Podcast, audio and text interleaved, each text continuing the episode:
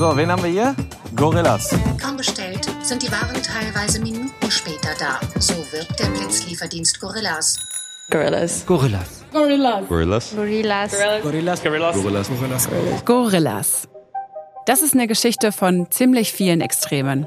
Sowohl im Positiven als auch im Negativen.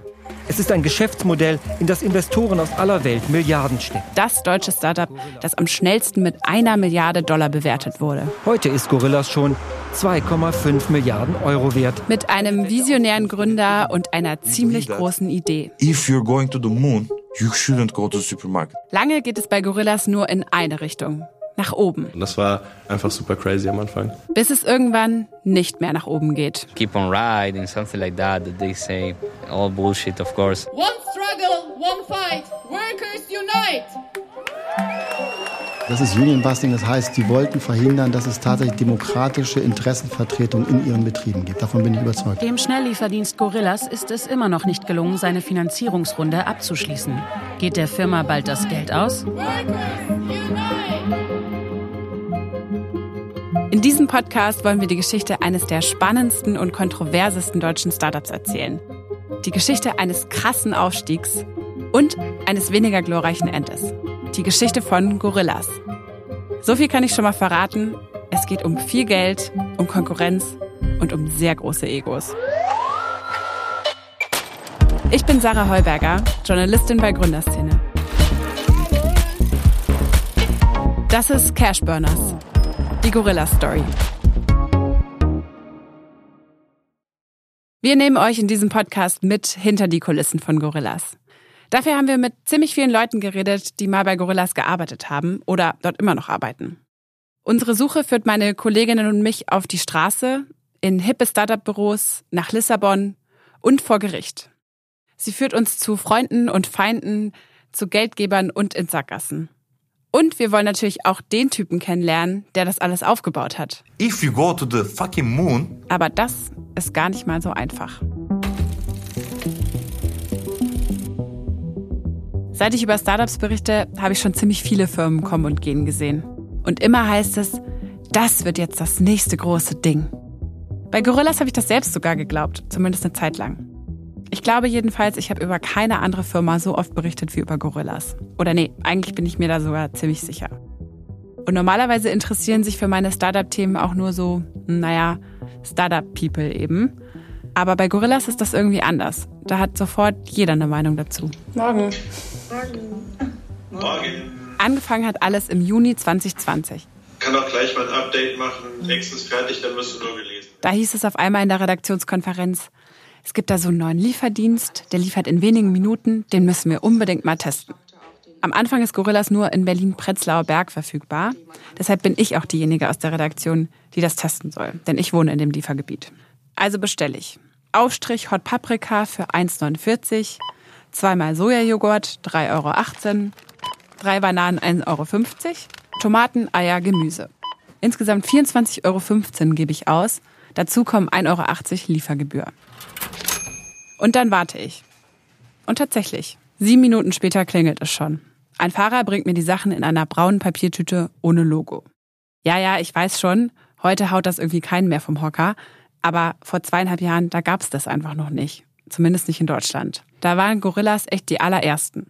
Später kamen dann noch andere Konkurrenten auf den deutschen Markt. Flink, Getia, Foodpanda, vielleicht erinnert ihr euch noch. Aber am Anfang war da echt nur Gorillas. Also in den Großstädten kennt heute natürlich jeder diese Erfahrung oder hat das zumindest mal ausprobiert oder bei, bei Freunden gesehen. Aber für damalige Zeiten war das halt eine, es ist schwer dafür ein gutes deutsches Wort zu finden, aber es war so incomprehensible, würde man sagen. Also man versteht gar nicht, wie das funktionieren kann. Und das erzeugt eigentlich den Wunsch in einem, das jemand sofort zu erzählen, also der, der Freundin oder anderen Freunden oder man will sofort andere Leute evangelisieren äh, und denen eigentlich zeigen, dass das geht, weil man nicht verstehen kann, wie es funktioniert zum Beispiel. Wie kann das so schnell gepickt und gefahren und zu mir getragen werden? Einer, der ganz am Anfang dabei war, ist Philipp Klöckner, auch genannt Pip. Manche von euch kennen ihn vielleicht als Host im Podcast Doppelgänger Tech Talk, aber sein Geld verdient er eigentlich als Berater für Marketing und als Investor. Auch Gorillas hat er Geld gegeben, als einer der ersten Investoren überhaupt. Deshalb wollen wir unsere Recherche zu Gorillas auch unbedingt bei ihm beginnen. Wir haben auch andere Investoren angefragt, von denen will aber keiner so richtig mit uns reden. Zumindest nicht so on the record. Philipp Klöckner schon. Ähm, wenn du so lieb bist, kannst du mir gerne nochmal das. Im Sommer 2022 kommt er zu uns in die Redaktion. Es ist super heiß. Der Berliner Investor trägt auf seinen offiziellen Bildern normalerweise so Hemd und Jackett, manchmal mit Einstecktuch oder Krawatte, also auch so ein Dreiteiler. Bei uns kommt er in kurzer Hose und Birkenstocks vorbei. Ganz leger also. Er erzählt uns von seinem ersten Kontakt mit Gorillas. Denn bevor er Investor wurde, war er erstmal Kunde oder Fan eigentlich. Ich weiß gar nicht mehr, wie ich davon gehört habe, aber ich weiß, dass ich wahrscheinlich einer der ersten 100 Kunden gewesen sein muss zu der Zeit. Damals hat man die Fahrer noch nicht an der sozusagen an der Marke erkannt. Ähm, und ich habe es, glaube ich, über einen Freund erfahren, habe das dann auf der Straße äh, ausprobiert mit so einer der fürchterlichsten Bestellung, die man sich vorstellen kann. Also sie haben tatsächlich einen Schokoriegel bestellt, als wir im Restaurant saßen, nur um zu gucken, ob das wirklich geht. Auch ich kann mich noch erinnern, wie ich meinen Kolleginnen in der Morgenkonferenz davon erzählt habe. Alle waren voll begeistert. Meine Kollegin Hanna hat dann auch direkt bestellt. Ihre Bestellung mit Mann und zwei Kindern ist ein bisschen größer ausgefallen als meine. Deshalb bringen ihr die Lieferung gleich zwei Fahrer. Einer von denen ist sogar einer der Gründer selbst, Jörg Kattner. Von dem werdet ihr aber gar nicht mehr so viel hören in diesem Podcast. Ich erzähle euch gleich warum. Von dem anderen Mitgründer wiederum hört ihr umso mehr. Kahn Zümer. Der hatte ursprünglich die Idee und ist heute auch als der eigentliche Gründer oder so das Gesicht von Gorillas bekannt. Für seine Idee, Lebensmittel in wenigen Minuten zu liefern, hat er sich echt ein super Timing ausgesucht. Als Kahn gerade damit anfängt, erste Bestellungen aus seinem Wohnzimmer heraus zu liefern, da ist die Corona-Pandemie gerade in Europa angekommen. 2020, ihr erinnert euch vielleicht, das war so dieser erste Corona-Frühling, der erste Corona-Sommer. Viele hocken zu Hause vor ihren Laptops. In den Supermarkt zu gehen, das ist mit möglicher Ansteckung verbunden. Und man wird ja auch irgendwie so gemütlich, wenn man den ganzen Tag im Pyjama am Küchentisch arbeitet. Das kann ich zumindest aus eigener Erfahrung sagen. Ihre Idee geht also am Anfang ohne großes Marketing viral. Zumindest in dieser Berliner Bubble. Ich fand das sozusagen mindblowing, ist eigentlich das Wort, was ich damals immer benutzt habe. Und das sieht nicht nur Philipp so, sondern auch ganz viele andere Menschen. What an amazing service! Das Berliner Startup Gorillas liefert Lebensmittel zu Supermarktpreisen in Rekordzeit. Bei mir waren es gerade sechs Minuten. Mein Trinkgeld wurde freundlich abgelehnt. Ich habe meine Bestellung in unter fünf Minuten bekommen. Wie ist das überhaupt möglich? Ja, wie ist das eigentlich möglich? Das haben sich viele von euch sicher auch immer gefragt. Wie kann das so schnell gehen? Und vor allem, wie kann sich sowas rechnen? Spoiler, bis jetzt gar nicht. Das schnelle Wachstum von Gorillas, das wurde bis jetzt komplett von Investoren finanziert. Erst von so Leuten wie Philipp Klöckner, später dann von immer größeren Fonds. Und was haben die davon? Die geben den Gründern Geld und kriegen im Gegenzug Anteile an der Firma. Sie hoffen, dass diese Anteile irgendwann mal viel mehr wert sind, wenn das Unternehmen dann verkauft wird oder an die Börse geht. Manchmal klappt das, sehr oft aber auch nicht. Eines aus zehn Startups schafft es. Das ist so eine bisschen abgenutzte Regel, die man immer mal wieder hört. Also man ist als Angel Investor gewohnt, dass 80 Prozent der Startups wahrscheinlich das nicht überleben werden. Ansonsten hat man zu konservativ investiert. Zwei überleben und eins wird im besten Fall sozusagen das, was das ganze Geld verdient, was man bei den anderen verliert. Mal ein Beispiel. Peter Thiel, ein deutschstämmiger Investor, der ist auch bekannt als großer Trump-Fan, war einer der allerersten Investoren bei Facebook. Er hat so kurz nach der Gründung, vor fast 20 Jahren also, 500.000 Euro in das Netzwerk gesteckt. Dafür hat er rund 10 Prozent an der Firma bekommen und einen Sitz im Board. Das ist sowas wie der Aufsichtsrat in einem Startup.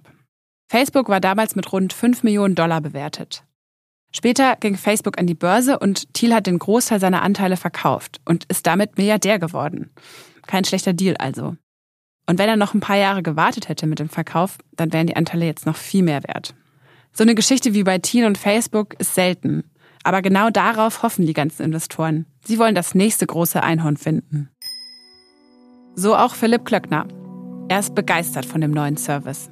Er erzählt einem Freund beim Abendessen, dass es diesen wahnsinnigen neuen Lieferservice gibt, wo man in unter zehn Minuten äh, Dinge bekommt äh, und es einfach vollkommen unglaublich ist, dass das geht.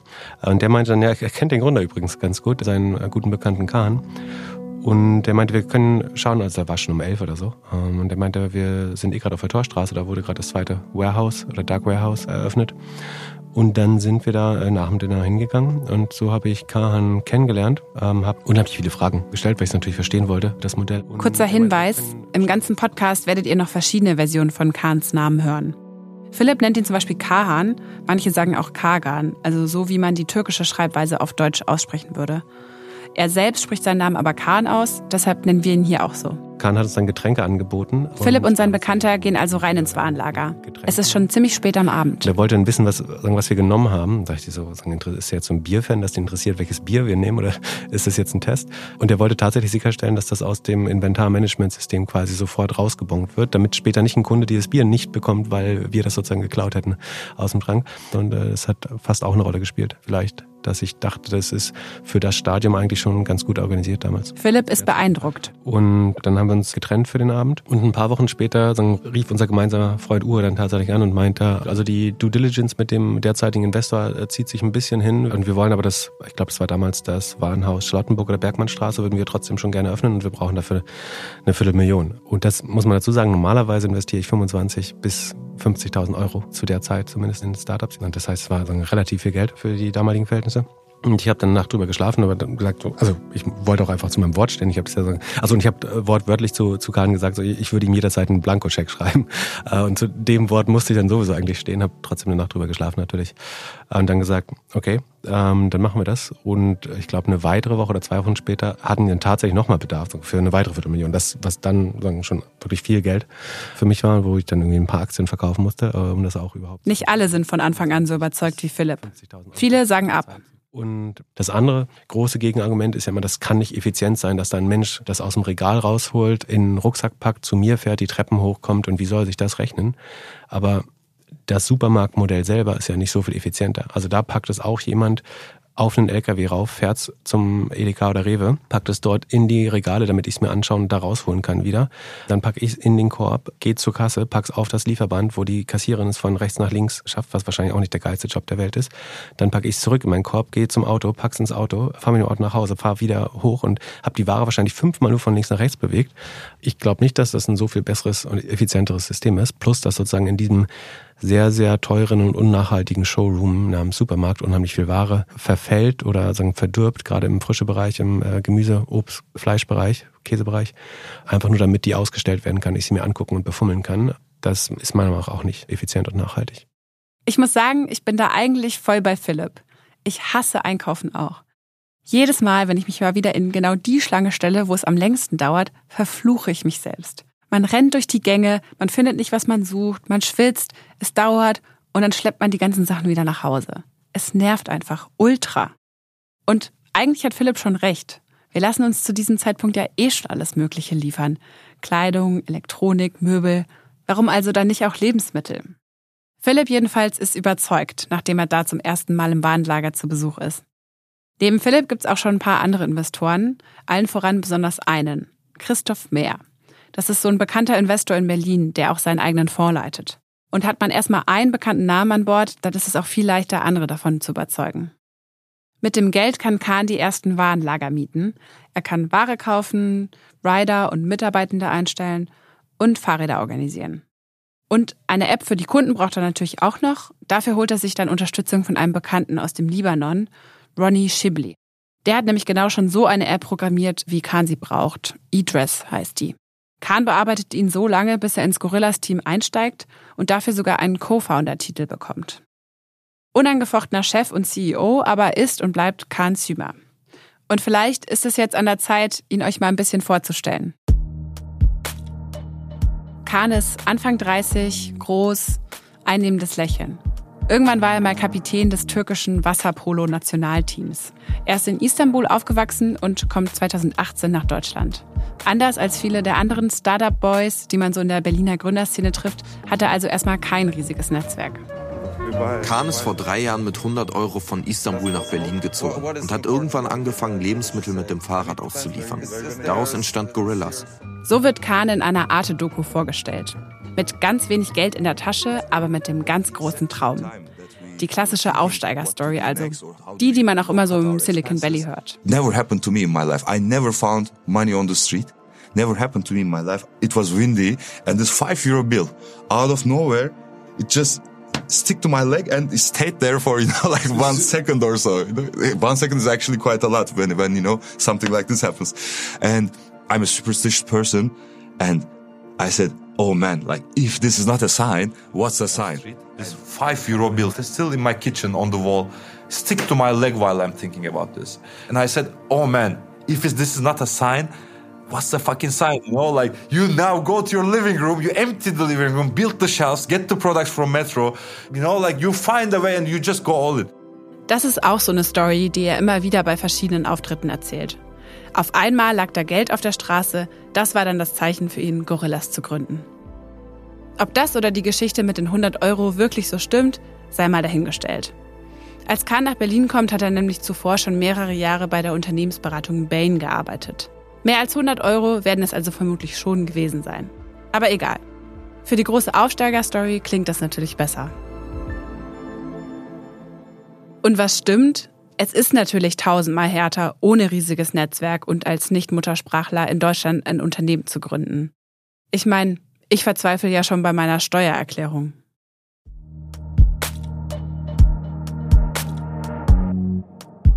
Werbung. Du interessierst dich für die Geschichte hinter den bekanntesten Unternehmen? Du möchtest wissen, was Gründer und Manager zu immer neuen Höhen treibt? Oder in den Ruinen? Dann haben wir den richtigen Podcast für dich. In Kampf der Unternehmen geht es um die größten Konkurrenzkämpfe der Wirtschaft. Adidas gegen Nike, McDonald's gegen Burger King, Aldi gegen Lidl. Rivalitäten, die unsere Welt prägen. Höre Kampf der Unternehmen jetzt überall, wo es Podcasts gibt. Neue Folgen erscheinen immer eine Woche früher bei Amazon Music.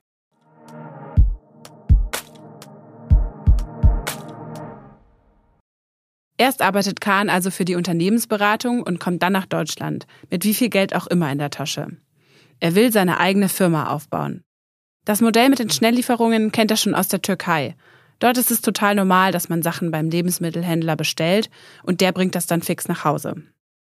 In der Türkei gibt es außerdem schon seit längerem Getir. Die sind da super groß mit genau demselben Modell, also mit dieser 10-Minuten-Lieferung. Getir ist ein Vorbild für ihn. Das hat er sogar selbst immer wieder öffentlich gesagt. Bevor er gründet, arbeitet Kahn aber erstmal für Rocket Internet in Berlin. Das war lange Zeit mal mega die wichtige Anlaufstelle für alle, die irgendwas mit Startups machen wollten. Die haben Startups wie am Fließband gegründet, Zalando zum Beispiel. Auch sein Investor Philipp Klöckner hat lange bei Rocket gearbeitet. Von daher hat er sicherlich so viele Sachen aus der Startup-Szene schon, schon mitbekommen, aber er war jetzt niemand mit Dekaden an Erfahrung im Lebensmitteleinzelhandel oder in, in, in E-Commerce-Projekten oder so. Ja, aber ich glaube, das hilft, also das kann ja auch ein Vorteil sein, weil wenn du die Food-Experten zu der Zeit gefragt hast, also jeder Experte hat gesagt, dieses Modell kann unmöglich in Deutschland funktionieren. Dann hat es einer gemacht, der es nicht wusste oder nicht dran geglaubt hat, und dann ist es ein abgedroschener Spruch, ne? aber das war ja genauso. Jeder einzelne Lebensmittel-Einzelhandel-Mensch hat gesagt, das ist unmöglich, das kann nicht funktionieren, wir brauchen mindestens zwei Tage und selbst Rewe mit einem Tag ist noch nicht profitabel und so weiter und so fort, obwohl die ganz viele Ressourcen nutzen können. Und dann kommt halt jemand, der sagen, nicht aus der Branche kommt, der das alles nicht so genau durchgerechnet hat äh, und dann funktioniert es aber doch eigentlich relativ gut und so weit, dass man eigentlich glauben muss, dass es vielleicht auch auf Dauer funktionieren könnte. Philipp also glaubt, dass es eigentlich von Vorteil ist, dass Kahn eher als Außenstehender in die Foodbranche kommt. Manche Investoren sehen das aber auch anders. Wir haben mit ein paar von ihnen gesprochen, die uns gesagt haben, dass sie wegen Kahn nicht investiert haben.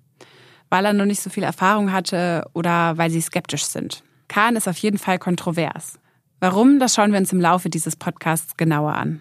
Aber was er besonders gut kann, und da sind sich echt fast alle einig, mit denen wir gesprochen haben, er kann richtig groß träumen und er kann andere begeistern mit den Ideen, die er hat. Er ist richtig überzeugend. If we go to the moon, we find a way to not to go to the supermarket. We believe that if you're going to the moon, yeah, you shouldn't go to the supermarket, man. If you have this technology, you should have a you should have a more techy approach to to do this. You know, if you, go, you go to, the moon, moon, like you shouldn't go to the supermarket. I mean, like imagine you have the technology to go to the space and you're still going to the supermarket. This is counterintuitive. Like this was our simple belief, you know.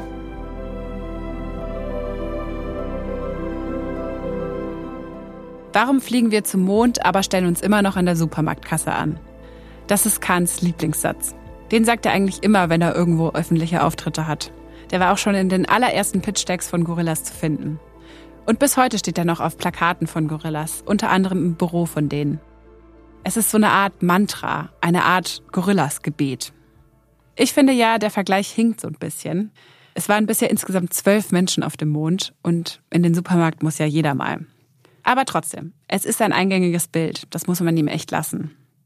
Er war natürlich sehr enthusiastisch, was die Idee angeht. Er, er hat immer davon gesprochen, hey, wir können zum Mond fliegen, aber wir müssen an der Kasse der Warteschlange stehen. Das war immer so ein bisschen seine, sein Ansatz in dem, in dem gesamten Pitch. Das gerade war Mo, Mo El Haj.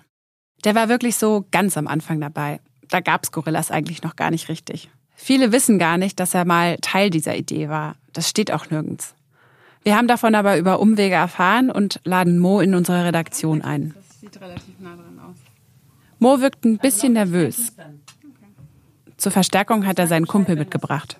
Alles klar. Bist du comfortable? Sollen wir erstmal so ein bisschen quatschen? Das ist meine Kollegin Lisa Zinsig. Mit ihr zusammen mache ich das Interview. Mo, erzähl doch mal. Wann hast du Kahn kennengelernt? Wann war das? Wie war das? Kahn habe ich kennengelernt im Sommer 2019. Wir waren im Prinzip Arbeitskollegen und haben uns durch die Arbeit kennengelernt und sind da im Prinzip auch irgendwo in gewisser Weise Freunde geworden. Mo und Kahn arbeiten zusammen bei Caterwings.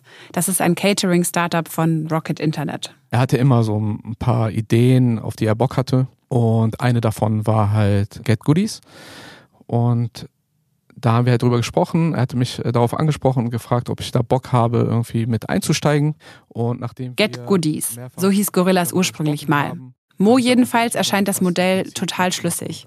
Eigentlich ist er super begeistert. Lange an Bord bleiben wird er aber trotzdem nicht. Die erste Auswahl an Produkten habe ich noch mitgemacht. Und als er die finale Einkaufsliste, sage ich jetzt mal, hatte, hat er sich nochmal gemeldet und gefragt, ob ich einfach beim Einkauf mithelfen kann. Hab dann geholfen, sind zum Großhändler gefahren, haben Mais gemietet, die ersten Produkte im Prinzip da eingekauft und in sein Wohnzimmer hochgetragen. Mo zeigt uns Fotos aus dem Wohnzimmer von Kahn. Typischer Altbau-Holzdielenboden, ein paar Regale. Auf dem Boden stehen so aufgereiht Kartons mit Produkten, die sie im Großhandel gekauft haben. Und er hatte da schon Ikea-Schränke, diese grauen Ikea-Schränke da aufgebaut und ein, zwei Kühlschränke, wenn ich mich richtig erinnere. Und er zeigt uns auch noch andere Fotos. Kahn strahlend nach der UG-Gründung mit eigener Get Goodies Cappy zum Beispiel. Da ist Mo aber schon gar nicht mehr dabei. Denn bevor es richtig losgeht mit Get Goodies, AK Gorillas und mit den ersten Lieferungen, da ist Mo schon wieder raus. Ich war eigentlich von Anfang an so ein bisschen skeptisch und dagegen, dass wir Alkohol anbieten. Aber verstehe natürlich, dass das Teil des Businesses ist und auch wichtig fürs Business ist. Aber ich konnte das im Laufe der Zeit einfach nicht mit mir vereinbaren, äh, dass ich da all in gehe und habe dann halt wirklich einfach aus persönlichen Gründen mich dazu entschlossen, da nicht mehr Teil von zu sein. Kahn will also Alkohol verkaufen und Mo will das nicht. Er hört auf. Kahn versucht ihn noch umzustimmen, aber Mo hat da seine Entscheidung schon getroffen. Von daher habe ich dann auch für mich einfach gesagt, hey, mach das gerne alleine weiter. Ich helfe auch hier und da, wenn ich irgendwie helfen kann. Aber ansonsten, ja, wünsche ich dir alles Gute und viel Spaß beim Aufbau. Vor ein paar Monaten hat Mo selbst einen Lebensmittellieferdienst gegründet. Er und sein Mitgründer liefern türkische und arabische Produkte aus. Bislang nur in Berlin. Alkohol gibt's dort nicht. Ärgert ihn das manchmal, dass er damals sich noch ein bisschen geblieben ist und sich ein paar Anteile gesichert hat? Will ich von ihm wissen? Nein, ich ärgere mich nicht darüber. Ich würde im Prinzip mit den gleichen Informationen, die ich habe, immer noch die gleiche Entscheidung treffen. Für Mo findet Kahn schnell einen Ersatz. Jörg Kattner. Die beiden kannten sich vorher noch gar nicht, aber werden sich irgendwie durch gemeinsame Bekannte vorgestellt. Es ist klar, dass beide was gründen wollen. Jörg hat auch mal bei Rocket Internet gearbeitet und später dann bei HelloFresh, diesem Kochboxenhersteller. Er hat also sogar schon ein bisschen Erfahrung im Food-Bereich. Trotzdem wird auch er nicht lang bleiben bei Gorillas. Super gern würden wir auch von Kahn selbst hören, wie diese ganze Anfangszeit für ihn war. Das könnte aber vermutlich gar nicht mal so einfach werden. Zum einen gibt Kahn nämlich mittlerweile echt selten Interviews. Und zum anderen haben Gorillas und Gründerszene eine, ich sag mal, durchwachsene Geschichte. Meine Kollegin Lisa Zinsek war damals bei uns die erste, die versucht hat, ein Interview mit Kahn und Jörg zu bekommen. Ich habe die ersten Mails und LinkedIn-Nachrichten an Kahn und Jörg Anfang Juni geschrieben und habe dann auch schnell Antworten von beiden bekommen. Aber es hat sich zwei Monate gezogen, bis wir tatsächlich einen Interviewtermin gefunden haben, weil beide ziemlich busy waren und auch auf Investorensuche gerade gegangen sind, wie sie damals noch geschrieben haben. Also Juni 2020 dann. Genau, Juni, Juli. So. Ja. Kahn kam ein bisschen später, weil er noch einen Termin hatte und er saß gerade im Warehouse, hat sich auch entschuldigt dafür. Und das war eigentlich klar, wir machen jetzt ein Interview, weil ich danach einen Text schreiben wollte. Und Kahn hat dann locker fünf bis zehn Minuten mit mir diskutiert, weil er das eigentlich doch nicht wollte und er wollte auch seine Namen nicht in dem Text lesen. Und ich habe immer gesagt, die sind öffentlich, die stehen im Handelsregister, das kann man nicht umgehen. Und der war dann immer so, ja, okay, aber es ist ja auch dein Job, du musst entscheiden. Also hatte ich am Ende des Interviews keine richtige Freigabe. Ich habe mehrere E-Mails geschrieben und gefragt, wie es denn nun aussieht und wurde lock, also ein, zwei Monate auch ignoriert. Ich glaube, das Problem war damals, das waren junge Gründer, die hatten gar keine Startup-Erfahrung und halt auch keine, kein Medientraining. Also die wussten nicht, wie sie mit Journalisten umgehen sollten. Und ich glaube auch mich zu erinnern, dass ich entweder die erste oder eine der ersten Journalisten war, mit denen sie gesprochen haben. Kahn schien ihr sehr motiviert damals, sagt Lisa. Aber auch ein bisschen unsicher, gerade so im Umgang mit ihr sehr all over the place. Wusste nicht so richtig, was er machen sollte, auch mit mir, was das jetzt sein sollte. Aber war total so driven und wollte, dass Gorillas voll das gute Ding wird und hat damals auch den Fokus gesetzt, sein Team ist ganz wichtig, die sollen im Vordergrund stehen. Also er wollte eher, er wollte den Fokus auf Gorillas haben, aber er wollte nicht den Fokus auf sich haben, genau. sozusagen. Ich frage mich, was ist eigentlich Kahns Motivation dahinter, dass er mal mit ihr sprechen will und dann wieder doch nicht? Will er so eine Art scheues Genie sein? Oder hat er vielleicht einfach Angst, was Falsches zu sagen? Und was sagt das eigentlich über ihn aus? Wie er so mit uns, den Medien, umgeht? Bei Gründerszene fokussieren wir uns in unseren Artikeln schon immer stark auf die Gründer. Das ist ja eigentlich das Spannende. Die allermeisten haben da auch ziemlich Bock drauf und wollen sich und ihre Firma ins Rampenlicht rücken. Andere wiederum entziehen sich komplett den Medien. Die Sambas, die Gründer von Rocket Internet zum Beispiel. Ihr wisst schon, diese Startup-Schmiede. Und ähm, während des Interviews war Kahn ganz lange weg, weil er irgendwie auch ein Telefonat bekommen hat. Ich habe ganz viel mit Jörg gesprochen und mir war damals schon klar, die beiden sind sich irgendwie nicht ganz rund. Also Jörg hat dann zu mir gesagt, er versteht auch gar nicht, warum Kahn gerade so drauf ist. Eigentlich war das ja klar von Anfang an. Und als wir wieder beide zusammen drin waren, hat Kahn auch ganz oft Jörg ins Wort gefallen und hat immer so getan, als ob er jetzt der CEO ist und er der oberste Geschäftsführer. Und ich habe damals schon zu meinen Kollegen gesagt, ich bin gespannt, wie lange die noch zusammen aushalten. Und tatsächlich war es ja dann nur noch ungefähr ein halbes Jahr später, bis dann bekannt gegeben wurde, dass Jörg geht. Als es dann wirklich soweit ist und wir von verschiedenen Quellen hören, dass Jörg geht, da fragt Lisa wieder bei Kahn an. Und ich erinnere mich noch, dass er zu mir gesagt hat, er kann dazu nichts sagen und wenn ich das veröffentlichen würde, würde ich meine Glaubwürdigkeit verlieren im Journalismus, die Credibility sozusagen und die geben noch irgendwann ein Statement dazu raus, aber wenn wir das jetzt veröffentlichen, das ist alles falsch, so ungefähr. Doch dann veröffentlicht Gorillas selbst einen Post auf LinkedIn und verkündet, dass Jörg geht, weil er Zeit mit seiner Familie verbringen will, heißt es da. Kann natürlich gut sein, dass sie Lisas Veröffentlichung damit zuvorkommen wollen. Und das ist natürlich auch ihr gutes Recht. Aber es ist natürlich schon ein bisschen weird, erstmal alles abzustreiten und zu drohen und dann wenige Minuten später selbst die Nachricht zu posten. Danach kommen wir irgendwie nicht mehr so richtig auf den grünen Zweig mit Gorillas. Wenn wir wegen Infos anfragen, reagiert Kahn entweder gar nicht oder er streitet alles ab. Das geht dann immer so hin und her. Anfangs meldet sich Kahn immer noch über WhatsApp bei Lisa, wenn ihm irgendwas nicht passt. Unbelievable. Unbelievable, completely wrong information. Also unglaublich, komplett falsche Informationen. Dann wurde eine Nachricht gelöscht, ich weiß nicht mehr, was darin stand. Daran kommt The details on the topic you mentioned in the article. Also er bezieht sich darauf auf den Artikel und schickt mir einen Screenshot. Im Screenshot, den Kahn schickt, da geht es um Infos aus dem Handelsregister. Das hat Lisa durchforstet. Da steht genau drin, welche Person wie viele Firmenanteile hat. Also eigentlich schon eine sehr gute Quelle. Dann habe ich ihn gefragt, was darin falsch ist. Und dann schrieb er, Every sentence is wrong, wrong information. Also jeder einzelne Satz sei falsch. Dann habe ich ihn darum gebeten, mich einfach anzurufen, weil ich nicht genau nachvollziehen konnte, was er meint. Und dann schrieb er, No, I don't want to be part of that, unfortunately. I will ask our PR and legal team. Also er möchte sich einfach nicht daran beteiligen und die PR und sein Legal Team einschalten. Und daran hat er nicht mehr geantwortet. Und das war der letzte Kontakt? Der letzte Kontakt war dann im Mai 2021, als ich irgendwas anderes wissen wollte von ihm und er nicht mehr reagiert hat. Der persönliche Kontakt ist also zerstört. Als wir dann einen anderen Artikel über Kahn veröffentlichen, bekleckern wir uns auch nicht sonderlich mit Ruhm. Ich habe schon einiges über ihn gehört und habe damals ein Porträt über ihn geschrieben, was ihn so charakterisiert, wie Leute ihn beschreiben, wie seine Karriere und sein Werdegang bisher war. In dem Artikel übernehmen wir sehr harte, teils sogar rassistische Zitate über ihn. Wir ändern das und entschuldigen uns. Doch die Connection zwischen Gorillas und uns ist danach endgültig gerissen. Können wir den Gründer Kahn Zümer also trotzdem für ein Interview gewinnen? Seit diesem letzten Kontakt ist ja schon ein bisschen Zeit vergangen. Und es wäre schon echt cool, wenn wir von ihm selbst hören könnten, wie er die ganzen Auf und Abs der letzten zweieinhalb Jahre so wahrgenommen hat. Ich würde ja eigentlich denken, dass es ihm gefallen müsste, wenn jemand so einen großen Podcast über seine Firma machen will. Aber andererseits ist er auch ein bisschen medienscheu und er hat nicht die beste Meinung von uns. Fragen können wir ja trotzdem mal. Im Team überlegen wir uns, wie wir am besten auf Gorillas zugehen. Das hört ihr in der nächsten Folge. Aber so viel kann ich schon mal verraten. Ich hätte echt nicht gedacht, dass es so kompliziert wird. In der nächsten Podcast-Folge geht es um die, die bei Gorillas arbeiten. Was halten Sie von dem Gründer selbst? Ich glaube, er schafft es damals wie heute irgendwie, die, die Leute in sein Band zu ziehen, irgendwie mitzuziehen und die Leute folgen ihm und haben irgendwie Bock da mit ihm irgendwie hinzugehen. Aber reicht das? Was halten die Angestellten von dem Unternehmen und den Arbeitsbedingungen dort? There was one specific day that changed my perspective was when two of my colleagues got fired. In one day, they were both fired. And it was for such silly reasons.